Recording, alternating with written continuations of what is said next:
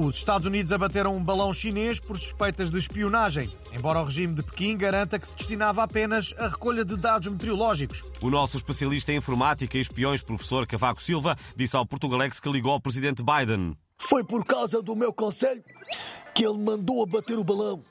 Eu contei-lhe que o Sócrates também me espiava e que um dia me apareceu um balão muito suspeito em forma de tartaruga ninja no jardim do Palácio de Belém, que eu naturalmente mandei abater. E o presidente Biden seguiu o seu conselho, está visto? Ai não, brincas!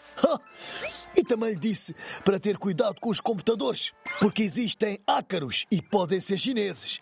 Ah! E aconselhei-o a nunca encomendar comida chinesa para a Casa Branca, claro, que eles põem microfones nos crepes e nos chop soy.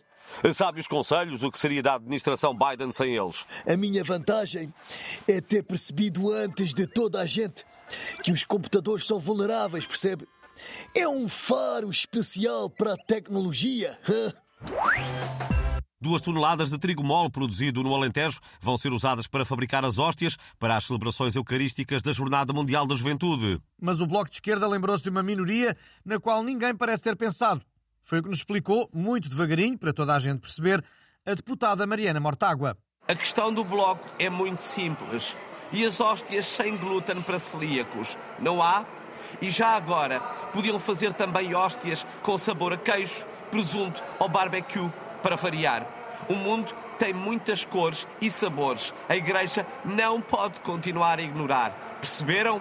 Ou querem que eu fale ainda mais devagar, seus grandes broncos?